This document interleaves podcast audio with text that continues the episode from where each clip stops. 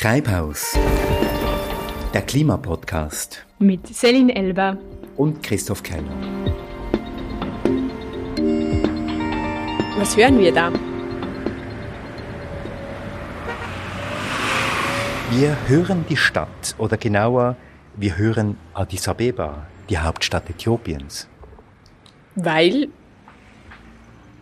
Weil heute geht es bei uns um Städte, es geht um Stadtentwicklung und es geht um die Klimaresilienz im urbanen Raum. Wir leben ja zunehmend auf einem urbanisierten Planeten. In den Städten wird sich entscheiden, ob wir unser Ziel maximal 1,5 globale Erhitzung erreichen werden oder eben nicht. Ein paar Zahlen dazu. 1950 lebten 750 Millionen Menschen in Städten. 2018 waren es bereits über 4 Milliarden und damit über die Hälfte der Menschheit. Bis 2070, so die Prognosen, werden es beinahe drei Viertel sein. Das heißt, die Klimafrage entscheidet sich in den Städten. In Städten wird zwei Drittel der globalen Primärenergie konsumiert. Städte sind also riesige Energiefresser. Und in Städten entstehen drei Viertel der globalen CO2-Emissionen. Damit sind sie Orte, wo Wandel eben auch dringend notwendig ist. In den Städten besteht aber umgekehrt auch ein riesiges Potenzial für Maßnahmen gegen die Klimakrise um den Energieverbrauch zu senken, um auf erneuerbare Energien umzusteigen und eben um die globale Erhitzung auf 1,5 Grad zu reduzieren. Hinzu kommt, da immer mehr Menschen in Städten leben, sind dort auch immer mehr Menschen von den Auswirkungen der Klimakrise betroffen. Das gilt für die Länder des Südens wie auch für die Städte hier bei uns. Und über die Städte hier bei uns sprechen wir dann später in unserem Constructive-Teil. Da werden wir euch erzählen, was wir tun können gegen die Klimaerhitzung in unseren Städten.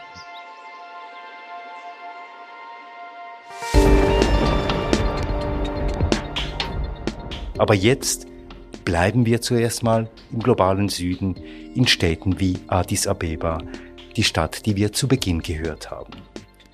Samuel, du hast diese Episode erarbeitet und du hast uns die Töne aus Addis Abeba mitgebracht. Wie zeigt sich dort die schnelle Urbanisierung und die Herausforderungen in puncto Klima? In unserer Vorstellung war Afrika ja eher ein ruraler Kontinent, obwohl es dort natürlich immer schon Städte gab. Jedenfalls ist der afrikanische Kontinent in unserer Imagination geprägt von Kleinbauern und Kleinbäuerinnen, von Subsistenzlandwirtschaft. Und in der Vorstellung vieler ist das noch immer so. Aber das stimmt längst nicht mehr. 2011 lebten bereits 40 Prozent der Bevölkerung Afrikas in Städten. Laut UN werden spätestens ab 2050 mehr Afrikanerinnen und Afrikaner in Städten leben als auf dem Land. Zwei Faktoren sind dafür entscheidend. Das Bevölkerungswachstum und die Stadt-Land-Migration. Als ich damals 2019 in Äthiopien war, zählte das Land über drei Millionen intern Vertriebene. Viele flohen vor blutigen ethnischen Konflikten, doch fast genauso viele auch vor klimatischen Veränderungen, wobei sich die beiden Ursachen oft auch überlappen. Im Osten und Süden des Landes können Kleinbauern aufgrund von Dürren und Überschwemmungen vielerorts kein Einkommen mehr erwirtschaften. Die Trockenperioden werden immer länger und die Regenfälle danach stärker. In der Folge erodieren die Böden, sie werden unfruchtbar, die Bauern und Bäuerinnen wandern in die Städte ab. Manche bleiben nur temporär, andere für immer. Und wie hat sich dadurch, durch diese Flucht in die Stadt, die Stadt selbst, Addis Abeba, verändert? Wie leben die Menschen dort? Addis Abeba ist innerhalb von 50 Jahren von weniger als einer halben Million zu einer vier Millionen Metropole angewachsen. Und Expertinnen gehen davon aus, dass es in zehn Jahren bereits acht Millionen sein werden. Der größte Anteil dieses Zuwachses geschah informell. Das heißt, die Landflüchtlinge bauen sich mit günstigem Material, also Wellblech, Plastikfolien, Lehm und Holz, kleine Häuser auf Land, das sie sich aneignen, für das sie aber keine Papiere haben. Sie gehören zu den sogenannten Urban Poor, leben in ständiger Angst, vom Land vertrieben zu werden. Und das ist die Situation von ganz vielen Menschen, von Millionen weltweit. Richtig, denn laut UN Habitat leben heute etwa 880 Millionen Menschen in informellen Siedlungen. Hier bei uns nennen wir sie oft einfach Slums.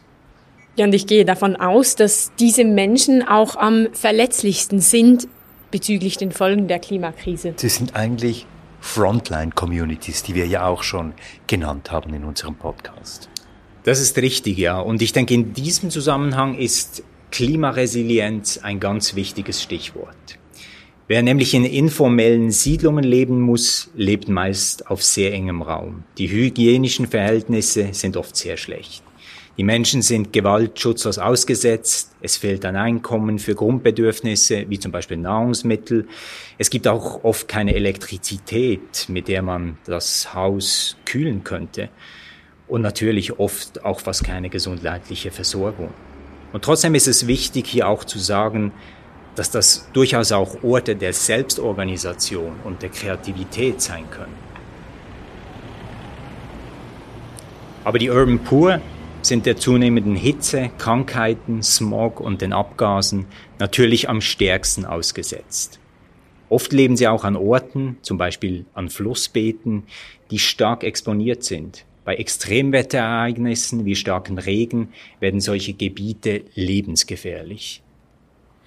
Und die Situation dieser Urban Poor, das war ja auch Thema im letzten IPCC-Bericht die Unterstützung solcher informellen Siedlungen bei der Anpassung an die Klimakrise, die wird eben als zentral erachtet. Im Bericht des IPCC kommt auch klar zur Geltung, dass nicht alleine der Temperaturanstieg dafür ausschlaggebend ist, wie stark eine Stadtbevölkerung unter der Klimaerhitzung leidet.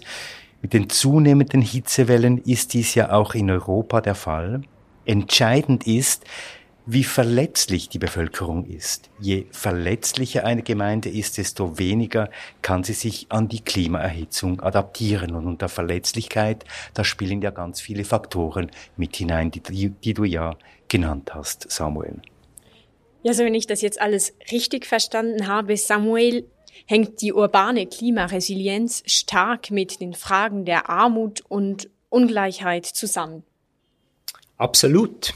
Deshalb sind nachhaltige, klimaresiliente Städte auch ein eigenes Ziel der 17 SDGs, der UN-Entwicklungsziele bis 2030.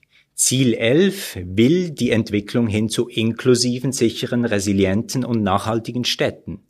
Die Stadtentwicklung trägt also ganz direkt zu anderen Zielen der Agenda 2030 der UN bei, darunter zum Beispiel die Reduzierung von Armut, Hunger, die Gendergleichstellung oder auch die Schulbildung für alle. Das wiederum bedeutet auch, für gerechte, resiliente Städte genügt es eben nicht, ein paar Solarzellen zu installieren, ein paar Dächer zu begrünen und ein paar Fahrradwege zu bauen.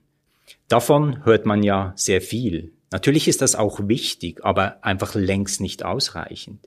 Es braucht grundlegende sozioökonomische Veränderungen und politischen Willen. Leider aber sind die Urban Poor jedoch bei den meisten Regierungen im globalen Süden nicht zu oberst auf der Prioritätenliste. Sie müssen es jedoch, schließlich sind sie die große Mehrheit.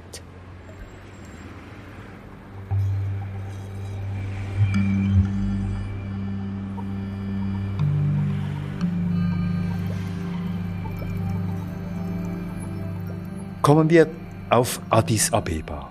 Wie geht dort die Stadtverwaltung mit dem starken Wachstum der informellen Siedlungen denn eigentlich um? Eigentlich vor allem, indem es diese Informalität weitgehend negiert und daneben eine parallele formelle Stadtentwicklung betreibt.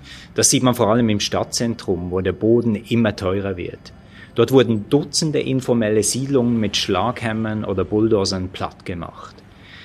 Dies vor allem, damit Investoren dort bauen können oder die Regierung dann große, prestigeträchtige Entwicklungsprojekte realisieren kann.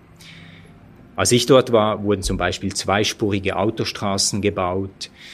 Es wurde gerade eine neue Stadtbahn eröffnet oder überall in der Stadt entstanden neue Wolkenkratzer, zum Beispiel für, für Banken oder Versicherungen. Angeheizt wird das Ganze auch von ausländischem Kapital, derzeit vor allem aus China. Als ich 2019 dort war, glich die Stadt eigentlich einer einzigen großen Baustelle.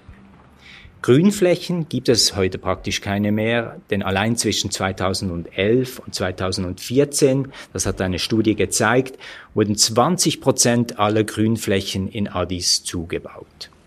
Das war innerhalb von nur drei Jahren also. Das heißt weniger Abfluss von Regenwasser, mehr Erosion, weniger Erholungsmöglichkeiten für die Bewohner und Bewohnerinnen, weniger Fläche für die Nahrungsmittelproduktion.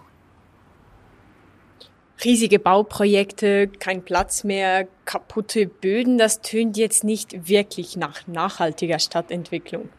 Nein, natürlich überhaupt nicht. Doch fairerweise muss man sagen, dass die schiere Geschwindigkeit, mit der die Stadt wächst, jede Planung überfordert.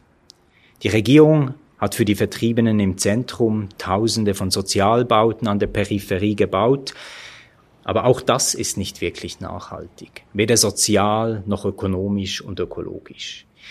Die Architektin Katrina Stoll sprach im Zusammenhang mit Addis vom Dubai Fever, das Addis Abeba befallen hat.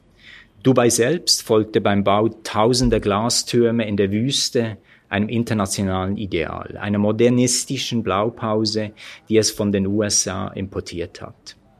Aber diese Blaupause war überhaupt nicht an die Umgebung angepasst.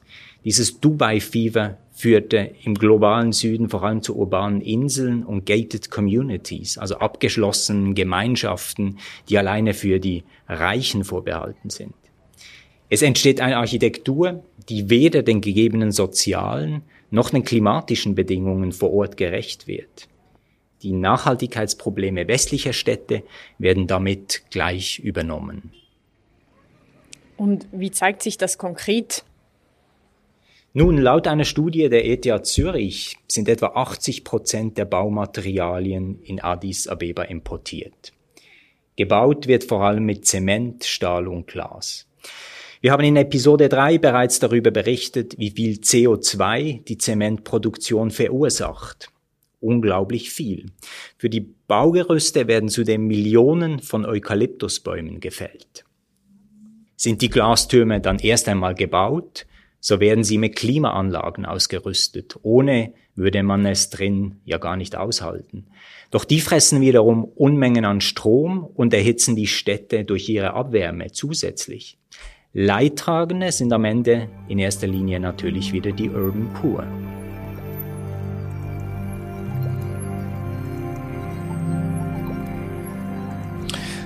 Ja, wenn ich dir zuhöre, Samuel, da muss ich sagen, das hat ja schon fast apokalyptische Dimensionen und das verschärft ja die soziale Ungleichheit auch äh, stark in einer Stadt wie äh, Addis. Jetzt dieses Dubai Fever, das grassiert ja nicht nur in Addis. Und ich sehe, dass die Herausforderungen für eine nachhaltige und klimaresiliente Stadtentwicklung in Addis wirklich riesig sind, aber auch in vielen anderen Städten weltweit. Das ist richtig, ja. Addis ist da nicht ein Einzelfall, bei weitem nicht. Deshalb ist ja der Blick in den globalen Süden so unglaublich wichtig. Bis 2050 werden weltweit zusätzlich 2,5 Milliarden Menschen in Städten leben. Und 90 Prozent dieses Wachstums fallen auf Asien und Afrika. Von 33 Megacities, also Städten mit mehr als 10 Millionen Einwohner und Einwohnerinnen, liegen schon heute 27 im globalen Süden und China. Bis 2030 werden nochmals 10 solche Megastädte hinzukommen. Neun davon im globalen Süden und China. Die große Mehrheit aller Riesenstädte sind also im globalen Süden. Und trotzdem, wenn wir über Städte und Nachhaltigkeit sprechen, dann liegt unser Fokus meist in Europa oder den USA. Auch die Forschung zu urbaner Nachhaltigkeit und Klimaresilienz kommt heute vor allem aus Städten des globalen Nordens.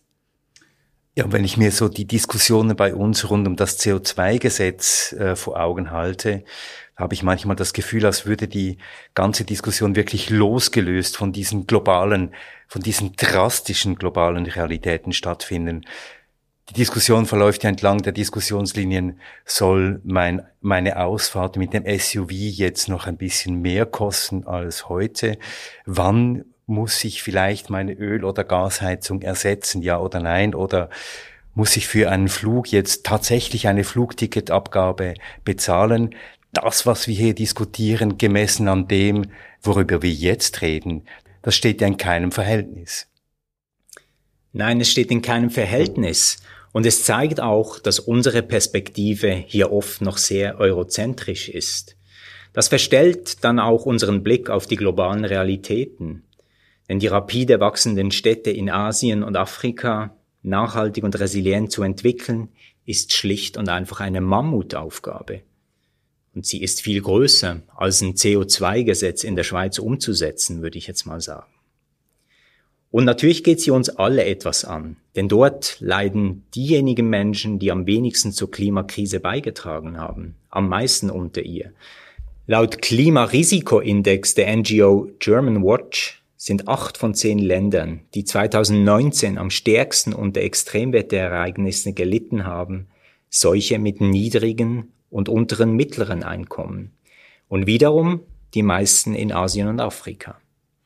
Anders als in Europa oder in den USA haben Staaten im globalen Süden aber oft nicht die Ressourcen, um sich an die Klimakrise zu adaptieren.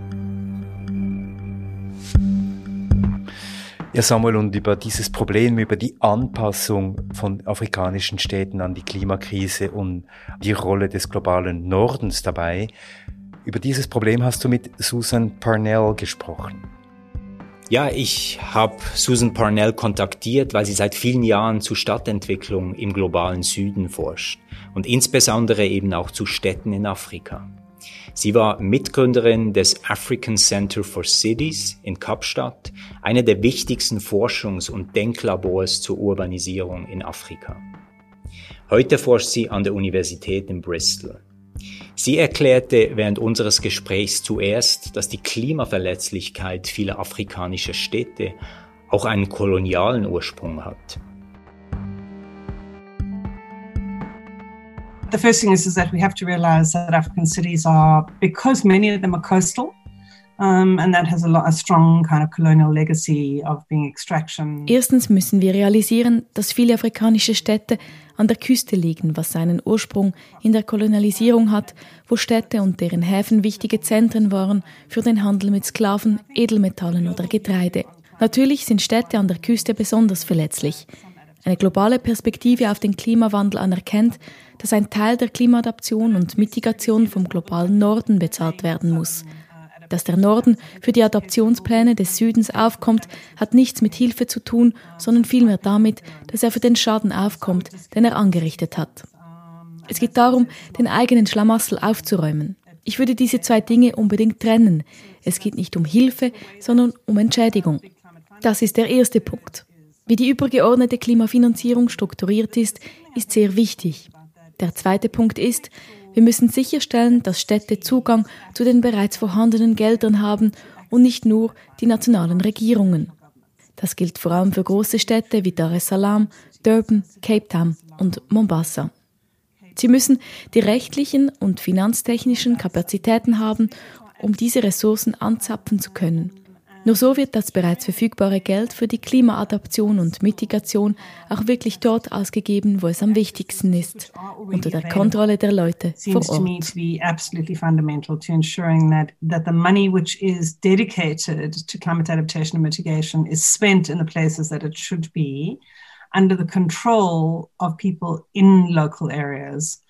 Für Panel ist die Finanzierung des globalen Nordens für die Klimaadaption von Städten im globalen Süden zentral. Gleichzeitig betont sie aber auch immer wieder die Verantwortung der afrikanischen Staaten selbst und vor allem auch das große Potenzial für Wandel, das von den Menschen in den Städten ausgeht. Und sie ist überzeugt, dass für eine klimaresiliente Stadt sowohl technische wie auch soziale Innovationen dringend sind. So there's an awful lot to be done just on, on how cities, how we understand how cities run. Es gibt furchtbar viel zu tun, schon alleine beim Verständnis, wie Städte genau funktionieren. Aber wir müssen auch die Praktiken stärken, mit welchen Städte Steuern generieren können, über die sie ihre Klimaresilienz sicherstellen. Das ist unglaublich wichtig. Es ist unmöglich, eine Stadt mit mehreren Millionen Menschen am Laufen zu halten, ohne effektives Abfallmanagement, ohne groß angelegte Nahrungsmittelinfrastrukturen, ohne effektive Planung von Straßen und öffentlichem Verkehr. Um sicherzustellen, dass afrikanische Städte ausgerüstet und fähig sind, um sich selbst zu finanzieren, dafür braucht es vor allem gut ausgebildete Leute. Und da gibt es ein generelles Problem auf unserer Welt. Stadtverwaltungen werden oft als Orte angesehen, wo Zweitklassbeamte landen. Aber wir müssen die Städte zur Wahl der besten, intelligentesten Leute überhaupt machen. Das heißt, wir brauchen gute WissenschaftlerInnen, gute Daten, genauso wie alle übrigen Aspekte einer Demokratie, die wichtig sind. Dass die BürgerInnen in Entscheidungen involviert sind, dass der Zugang zu Informationen gesichert ist, wo die Leute sich auf ihre Rechte berufen können, inklusive ihrer Umweltrechte. Aber das eine geht nicht ohne das andere. Es braucht gleichzeitig sowohl den technisch-administrativen Weg als auch den politisch-organisatorischen. Wir sollten diese nicht als entgegengesetzt betrachten, sondern als zwei Seiten derselben Medaille. Und sie sind fundamental mit den Klimawissenschaften und mit einer klimasicheren Zukunft verbunden. Afrikanische Regierungen, aber auch viele Regierungen im Westen sollten langsam aufwachen und realisieren, dass die fantastische und dynamische Jugend in den Städten mobilisiert und in die Stadtentwicklung einbezogen werden muss, damit sie zu einer klimasicheren Zukunft beitragen kann. to actually just wake up and realize that this fabulously exciting urban youth that's sitting in African cities has got to get mobilized and incorporated, both mobilized and incorporated into everyday urban life and in ways that are imagined around a climate secure future. Ich wollte von Susan Parnell dann auch noch wissen, ob es heute bereits Programme gibt, welche die Urban Poor dabei unterstützen, ihre informellen Siedlungen nachhaltiger und klimaresilient zu gestalten. Schließlich ist das die Lebensrealität der meisten Afrikanerinnen und Afrikaner in den Städten. Sure, I think there are some examples of that, but I also think we haven't been nearly imaginative enough. In the Dafür gibt es Beispiele, aber ich glaube, wir waren bisher nicht ansatzweise ideenreich genug, um die Menschen dort mit Informationen und Subventionen zu unterstützen. Wir haben die Tendenz, alles erneuern zu wollen, anstelle die Lebensbedingungen schrittweise zu verbessern. Zum Beispiel, indem wir Material für bessere Wohnbedingungen zur Verfügung stellen oder Fernsehprogramme lancieren, die zeigen, wie man sein eigenes Haus sehr einfach verbessern kann, auch so, dass es keine zusätzlichen Emissionen verursacht. Wir müssen einfallsreicher sein und mit dem arbeiten, was bereits besteht. Es gibt Beispiele, aber wir müssen diese auskalieren, und zwar schnell. Denk mal, wie viel Wissen im globalen Norden besteht zu Doppelverglasungen, zu Solarzellen und so weiter. Und wenn du siehst, wie wenig Wissen existiert, wie man ein Haus in einer informellen Siedlung mit wenig Geld oder mit subventionierten Baumaterialien anpassen kann, um die Lebensbedingungen der BewohnerInnen, aber auch aller anderen zu verbessern, was denken wir eigentlich? Wir sagen zwar, wir würden uns für Klimalösungen interessieren, aber das tun wir nicht. Eigentlich geht es uns vor allem um die Unternehmen im globalen Norden. We say we're interested in climate, but we're not. We're actually interested in local businesses in the north, and that's it. Interessant fand ich auch den Fokus dem Panel auf die Besteuerung der wachsenden Mittel- und Oberschicht in afrikanischen Städten legt. Das hätte ich so nicht gedacht. Neben Adaptionszahlungen der Hauptverursacher der Klimakrise, also des globalen Nordens, sieht sie darin ein Schlüsselelement für die Finanzierung des Wandels hin zu klimaresilienten Städten. What we really don't want is the expansion of these really large, abject, informal settlements, which are. Was wir sicher nicht wollen, ist die Ausdehnung dieser riesigen, elenden, informellen Siedlungen, die komplett umgestaltet werden müssen. Wir wollen auch keine Form von Stadtentwicklung, wo die Reichen in afrikanischen Städten nicht besteuert werden können, um das öffentliche Wohl sicherzustellen und um eine Entwicklung zu garantieren, die für alle funktioniert. Das Problem derzeit ist, wir fetischisieren zwar die extravaganten und konsumorientierten Häuser der Reichen, was wir jedoch nicht fetischisieren, ist, dass diejenigen, die darin leben, keine angemessenen Steuern bezahlen. Darauf sollten wir fokussieren. Wenn die Reichen einen schlechten Stil haben, ist das ihr Problem. Aber wenn sie keine angemessenen Steuern zahlen, dann ist dies das Problem von uns allen. That's what we should be focusing on. If they've got bad taste and they like terrible housing, that's their problem. But if they're not paying their taxes, that's all of our problems. Als letztes wollte ich von der Stadtforscherin noch wissen, wie wichtig Ihrer Meinung nach Initiativen aus der Zivilgesellschaft sind, für den Wandel in afrikanischen Städten. Also eine Bottom-up anstelle einer Top-down Stadtentwicklung. So, so for me, anybody who's involved with grassroots politics, who does not want that to elevate and escalate up, jeder und jede, die sich an Grassroots-Politik beteiligt und nicht will, dass diese nach oben eskaliert, hat keine längerfristige politische Vision. Dasselbe gilt für jemand, der ganz oben politisiert und nicht will, dass diese auch ganz unten an der Basis funktioniert. Diese Person versteht nicht, woher die politische Legitimation herkommt. Aber es geht nicht um entweder oder, der Wandel muss von beiden Seiten herkommen. Ohne Expertinnenwissen geht es nicht, es ist ein Mythos, dass wir Städte mit 10 bis 20 Millionen Menschen am Laufen halten können, ohne Ingenieurswissen, wie man Brücken baut, oder medizinisches Wissen, wie man Menschen am Leben hält. Das wäre komplett losgelöst von jeglicher Realität. Niemand will das. Aber was wir alle wollen und in unserem eigenen Leben erfahren, und in afrikanischen Städten manifestiert sich dies vielleicht besonders stark, ist, dass die Dinge, die oben geplant werden, unten nicht immer gut ankommen. Deshalb muss Planung unbedingt partizipativer, inklusiver und bewusster werden. Doch ich möchte argumentieren, dass man bereits mit einem besseren Verständnis für das Allgemeinwohl sehr weit käme, also mit einer gerechteren Stadtplanung. Das ginge grundsätzlich auch ohne mit einer einzigen Person sprechen zu müssen. Die Stadtplanung in Afrika ließe sich dramatisch verbessern, unter anderem durch ein besser angepasstes Planungsrecht und Steuersystem. Viele dieser Dinge könnten viel effizienter organisiert werden, um sie dann aufzuskalieren. If you had better and more appropriate planning law, if you had better and more appropriate fiscal systems, if many of those things can be codified and made much more effective so that they can be scaled up.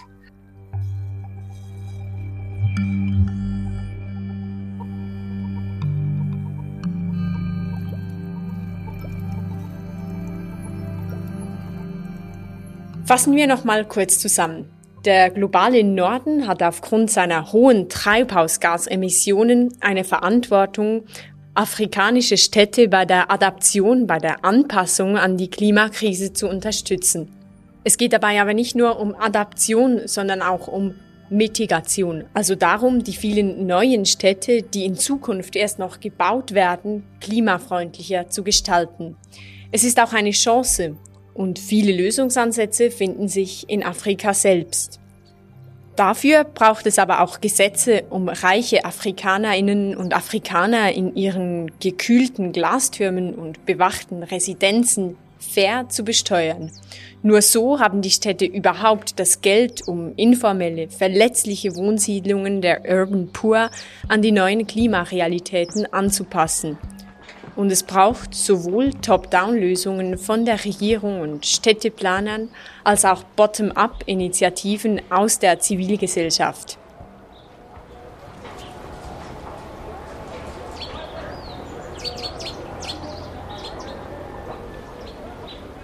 Ja, Samuel, du hast uns erzählt, dass du ein solches Bottom-up-Projekt besucht hast, als du in Addis Abeba warst. Erzähl doch mal. Ja, ich hatte zufällig kurz vor meiner Reise nach Äthiopien von einem Museumscampus gelesen, den eine Ethnologin zusammen mit einem bekannten äthiopischen Künstler angelegt hatte. Das wollte ich mir anschauen. Eigentlich erwartete ich dort in erster Linie äthiopische Kunst. Doch gefunden habe ich dann eine grüne Stadtoase inmitten der grauen Betonwüste von Addis Abeba.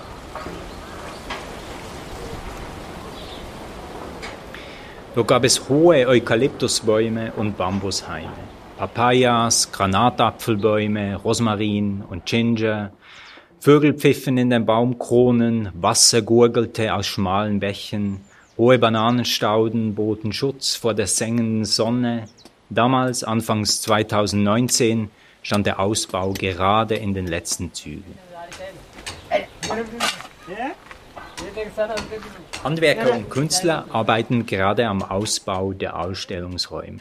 Steine wurden zugeschlagen, Holzbalken geschliffen, die Lehmmauern wurden mit wunderschönen traditionellen Ornamenten geschmückt. Die Gründerin Meskerem Assegut erzählte mir, wie es zum Zoma Museum kam.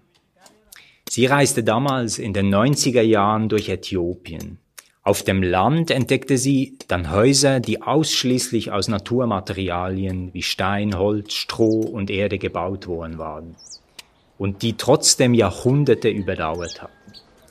Sie begann dann, diese Häuser zu zeichnen und zu fotografieren, legte eine Art Inventar mit traditionellen äthiopischen Bautechniken an und sie überlegte sich, wie können wir dieses unglaubliche Wissen fürs 21. Jahrhundert retten und wieder attraktiv machen? You know, just think about it. You know, the other day I was thinking, mud is a material they know, and it's a material that's been kind of um, seen as something that needs to be abolished because it's not modern. It's a, it's a reminder of poverty and this and that. Mittlerweile ist es so, dass sämtliche Ausstellungsräume, Gartenhäuser, Cafés auf dem kleinen Campus mit Naturmaterialien gebaut wurden. Vor allem aus Lehm. Dafür wird der Lehm mit Stroh vermischt und fermentiert und dann zu stabilen Wänden verbaut. Meskerem will später sogar ein vierstöckiges Gebäude aus Lehm bauen. Sie will ihren Landsleuten, aber auch Gästen aus aller Welt zeigen, was mit traditionellen Baumaterialien möglich ist und welches Potenzial in diesem Material steckt. Ein Wissen, das allen zugänglich sein soll. So that's another area where I want to see. So when you talk about the mud building, that's why I tell you the techniques. And if you are patient, I'll give you everything.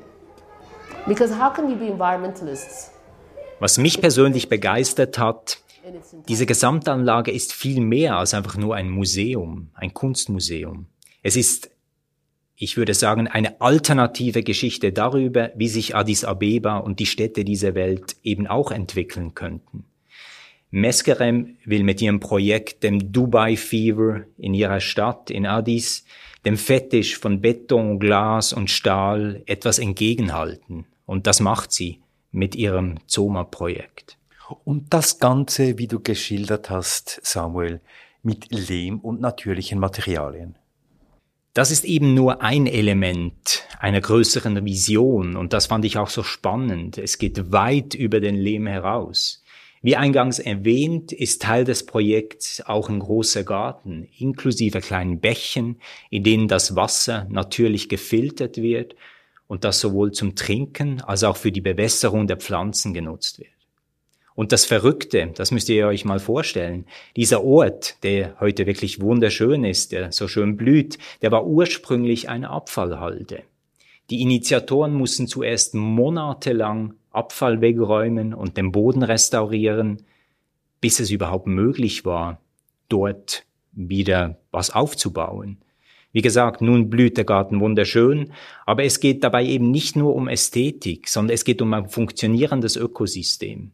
Es wurden praktisch ausschließlich Nutzpflanzen angebaut, davon essen nun die Arbeiterinnen und Arbeiter und nach der Eröffnung dann auch die Gäste in den Restaurants. Die organischen Abfälle, die dabei entstehen, landen in einer Biogasanlage, über welche das Projekt später dann auch mit Energie versorgt wird. Und der Garten hat noch eine weitere Funktion, nämlich die Kinder zurück an die Natur zu führen. Und warum jetzt Kinder? Teil des Projekts ist auch eine Schule für drei bis sechsjährige aus dem Quartier, aus der näheren Umgebung.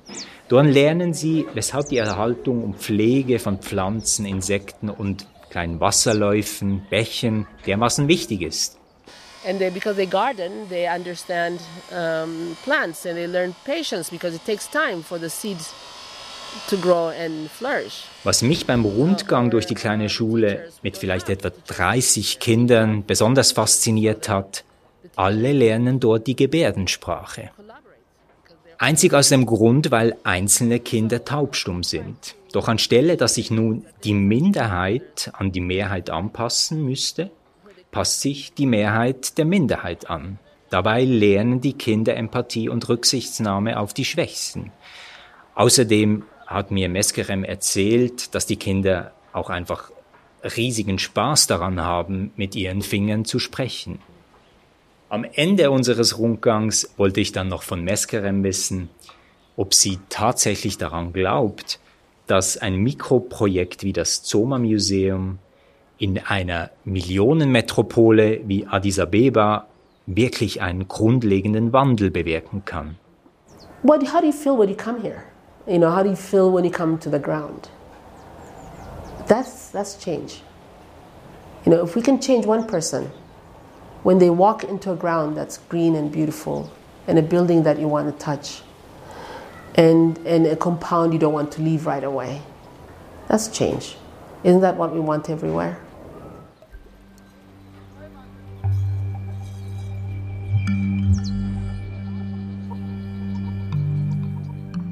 Aber Samuel, was hast du persönlich für dich aus diesem Besuch beim Zoma Museum im Hinblick auf eine klimaresiliente Stadtentwicklung mitgenommen?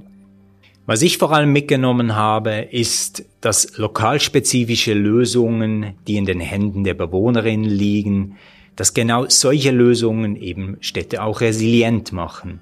Das Zoma-Projekt ist für mich ein gutes Beispiel dafür, Dort lässt sich im Kleinen erleben, wie sich Städte in Zukunft eben auch anfühlen könnten. Eine in der Geschichte verwurzelte und ans Klima angepasste Form der Urbanisierung wird dort als eine Art Gegenmittel gegen das Dubai Fever, über das wir gesprochen haben, angepriesen. Klar, derzeit ist das nur eine kleine grüne Insel inmitten einer zunehmend grauen Betonwüste. Aber das muss nicht unbedingt so bleiben. Letztes Jahr wurde Meskerem von der Regierung beauftragt, in einem der letzten Stadtparks in Addis Abeba einen Pavillon mit natürlichen Materialien und alten Bautechniken zu bauen. Das Projekt eskaliert also nun auch gegen oben, so wie das Susan Parnell in unserem Gespräch auch gefordert hat. Ja, aber die Frage, die sich uns stellt, ist natürlich, was können wir lernen, auch für unsere Städte aufgrund solcher Erfahrungen? Denn wir wissen es, auch in den Städten des Nordens stehen wir vor riesigen Problemen. Olivier, du hast dich mal schlau gemacht, wie Wandel in den Städten zustande kommt. Ja, die Städte sind den Staaten ja weit oft voraus in den Klimazielen. Hunderte Städte weltweit haben konkrete Klimaziele erlassen und die, und die Tendenz ist stark zunehmend. Das zeigt eine jüngst veröffentlichte Studie des Carbon Disclosure Projects. Und natürlich sehen wir vor unserer Haustür, dass immer noch viel Luft nach oben bleibt. Aber Städte, die sind Laboratorien des Wandels. Jetzt interessiert mich aber, wer oder was treibt diesen Wandel voran? Das ist natürlich ganz verschieden. Aber etwas fällt dabei auf. Es sind nämlich oft lokale Initiativen der Bevölkerung, die diese ambitionierten Ziele vorantreiben. Und genau diese lokalen Initiativen der Bevölkerung sind wichtig, um die Politik zu zwingen, etwas gegen die Klimaerhitzung zu tun. Ja, und beim Stichwort lokale Initiativen kann ich vielleicht einhaken, denn ich bin selber Mitglied oder Initiant einer solchen lokalen Initiative in meinem Quartier, wo ich lebe, im Wettstein-Quartier in Basel. Da sind wir seit vielen Jahren daran, dieses Quartier, sagen wir jetzt mal, klimaverträglich weiterzuentwickeln. Keine einfache äh, Aufgabe, von Solaranlagen bis hin zu einem lokalen Markt, von Versammlungen, die wir durchführen, bis hin zu einem offenen Bücherschrank haben wir einiges erreicht. Aber jetzt arbeiten wir im Rahmen eines Quartierlabors an ganz zentralen Punkten, wo es wirklich darum geht, dieses Quartier ganz fundamental und grundlegend und vielleicht auch im Sinne dieses wunderschönen Gartens in Addis Abeba ganz komplett neu umzugestalten. Und das ist ein ziemlich spannender Prozess. Und Christoph, was sind denn diese fundamentalen Punkte, die ihr da anvisiert? Es geht eigentlich darum, äh, dass wir zunächst einmal schauen, was will eigentlich die lokale Bevölkerung, was wollen die Quartierbewohnerinnen und Quartierbewohner. Und da haben wir in einem Workshop im letzten September einfach mal Ideen zusammengetragen. Wo drückt eigentlich der Schuh bei den äh, Bewohnerinnen und Bewohnern? Und die Tendenz geht, wenn man auf die Stimmen der Bevölkerung hört, weg vom motorisierten Individualverkehr und wenn dann eventuell elektrisch, plus hin zur Schaffung von mehr Grünräumen, Grünräumen, die eben auch der Kühlung des Stadtraums dienen und selbstverständlich der Begegnung. Ja, und Christoph, deine Initiative ist natürlich nicht die einzige, die es gibt. Solche Bewegungen. Überhaupt nicht, zum Glück. Ja, solche Bewegungen gibt es in vielen Quartieren, in Städten, auch in kleinen Städten. Eine Übersicht zur Schweiz findet ihr auf unserer Webseite.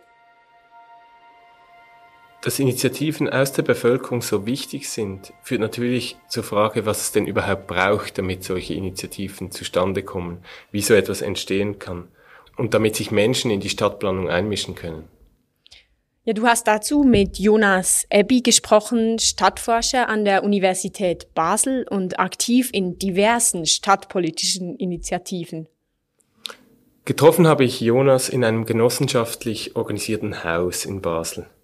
Und er ist Teil der Gruppe, die vor wenigen Jahren dort den Abriss verhindert hat. Und das zeigt schon, sein Einsatz, der richtet sich eigentlich primär gegen Verdrängung, gegen Aufwertung, gegen Gentrifizierung. Die Klimakrise ist nicht wirklich der zentrale Grund seiner Arbeit. Doch im Gespräch mit ihm, da wurde mir klar, wie sehr eigentlich die Dinge zusammenhängen. Und ich habe ihn gleich zu Beginn gefragt, wer denn eigentlich die Stadt plane.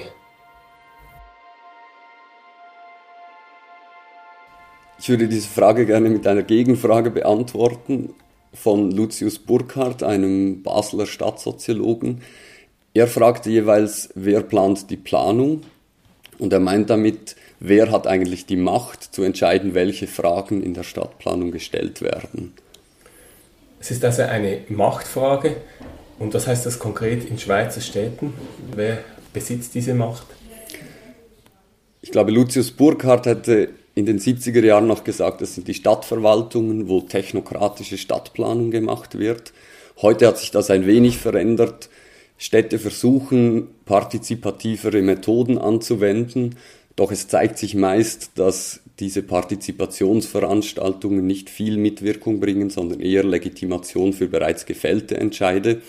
Und deshalb glaube ich, wäre heute die Frage, die Burkhardt stellen müsste, wer plant die Partizipation, wer plant die Mitwirkung? Und dort zeigt sich aus meiner Perspektive, dass es vor allem auch um die Frage geht, wem gehört eigentlich der Boden, auf dem eben geplant werden soll. Und wem gehört dieser Boden in der Schweiz? Dieser Boden gehört verschiedenen Akteuren. Der, der Wohnraum gehört noch vielfach Privatpersonen. Aber was wir beobachten können, seit etwa 20 Jahren nehmen institutionelle Investoren enorm zu. Das heißt, institutionelle Investoren sind Banken, Versicherungen, Pensionskassen, Immobilienfonds, in denen Finanzkapital gewinnbringend in Immobilien angelegt wird. Investiert wird, weil ein Profit erwartet wird. Jetzt diese Profitmaximierung ist wahrscheinlich nicht die klimagerechteste Variante. Ich glaube, es ist nicht die klimagerechteste Variante, weil die Kontrolle über den Boden eben nicht demokratisch ist. Und ich glaube, das Wichtigste ist zu sehen, dass die Forderung nach einer stärkeren Demokratie in Städten eben auch eine Frage ist über die demokratische Kontrolle des Bodens. Und ich glaube, dass eine klimagerechte Stadtpolitik eben sehr stark darauf zielen muss, sozusagen um jeden, jedes kleine Stück Boden zu kämpfen, dass es eben in demokratische Kontrolle kommt, dass es nicht Renditeinteressen ausgesetzt ist, sondern dass man eben gemeinwirtschaftliche Formen finden kann, um Boden, aber auch Häuser, Wohnhäuser zu verwalten. Und deshalb glaube ich, dass Auseinandersetzungen in den Quartieren um die Frage, wem die Häuser gehören, eben zentral sind und dass es dort mit zum Beispiel Genossenschaften sehr geeignete Bauträger gibt, wie Quartiere eben auch gemeinwirtschaftlich umgestaltet werden könnten. Ganz konkret können Menschen, die in Mietshäusern wohnen, sich als erstes die Frage stellen, kenne ich meine Nachbarinnen und versuchen innerhalb von Wohnhäusern bereits Begegnungen zu schaffen, Menschen kennenzulernen, kleine Projekte wie Kompost oder ein Gemeinschaftsgarten machen, nicht in erster Linie, weil es ökologisch sinnvoll ist, sondern weil es Begegnungen schafft und Netzwerke bildet, weil ich glaube, dass das Wichtigste, sei es in Klimafragen oder auch in stadtpolitischen Fragen, ist, dass es stärkere Netzwerke gibt in den Quartieren, mehr Menschen sich kennen, man von den Problemen weiß im Quartier und so durch diese Netzwerke schneller fähig ist, sich gegen diese Probleme zu wehren.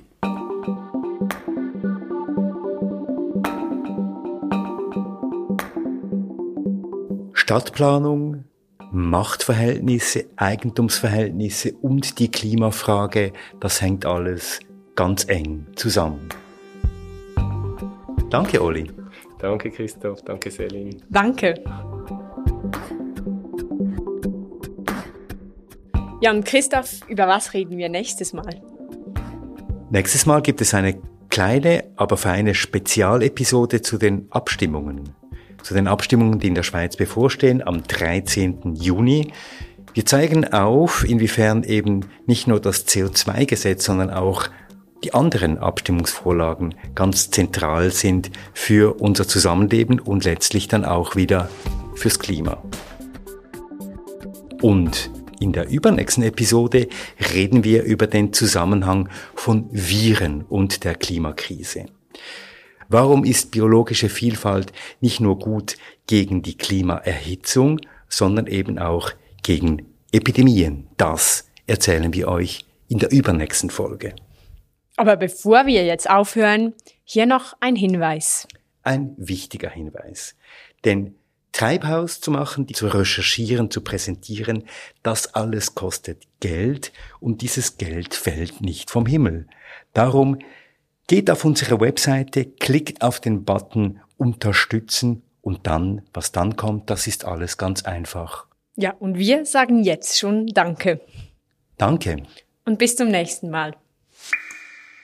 Treibhaus, der Klimapodcast, eine Produktion von Podcast Lab mit den Recherchen von Samuel Schläfli, mit der Unterstützung von Olivier Christe, von Alexandra Baumgartner, mit der Musik von Lukas Fretz und mit Celine Elba und Christoph Keller.